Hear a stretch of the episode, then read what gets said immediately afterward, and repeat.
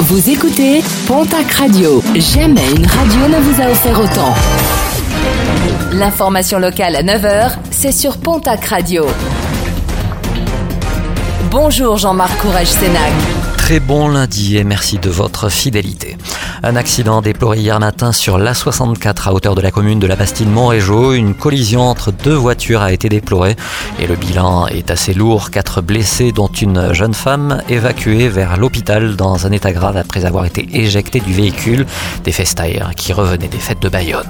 Beaucoup d'interventions samedi d'ailleurs. Lors de la quatrième nuit des fêtes de Bayonne, huit personnes ont été interpellées. Un individu a agressé un agent de sécurité. Trois voleurs ont été retenus par des festaires.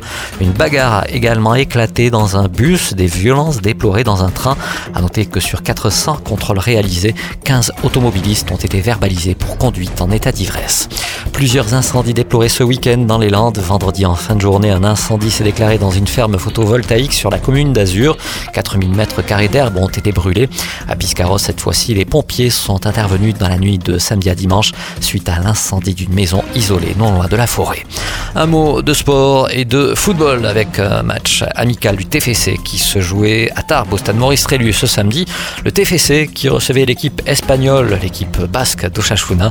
Victoire au final des footballeurs toulousains sur le score de 2 buts à 1. Prochain match du TFC, ce sera contre l'équipe de l'AS Roma et ce sera ce dimanche du côté du stadium de Toulouse. Du côté du Pau FC, toujours en football, dernier match amical d'insertion ce week-end et un match nul et un score vierge face à Bergerac, 0 partout. En basket, l'équipe de France est à Pau pour un stage de préparation en vue du mondial programmé dans un mois. Premier match amical ce soir au Palais des Sports de Pau face à l'équipe de Tunisie.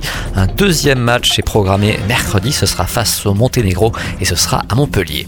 Et puis en cyclisme, Demi Vollering s'offre le maillot jaune du Tour de France féminin.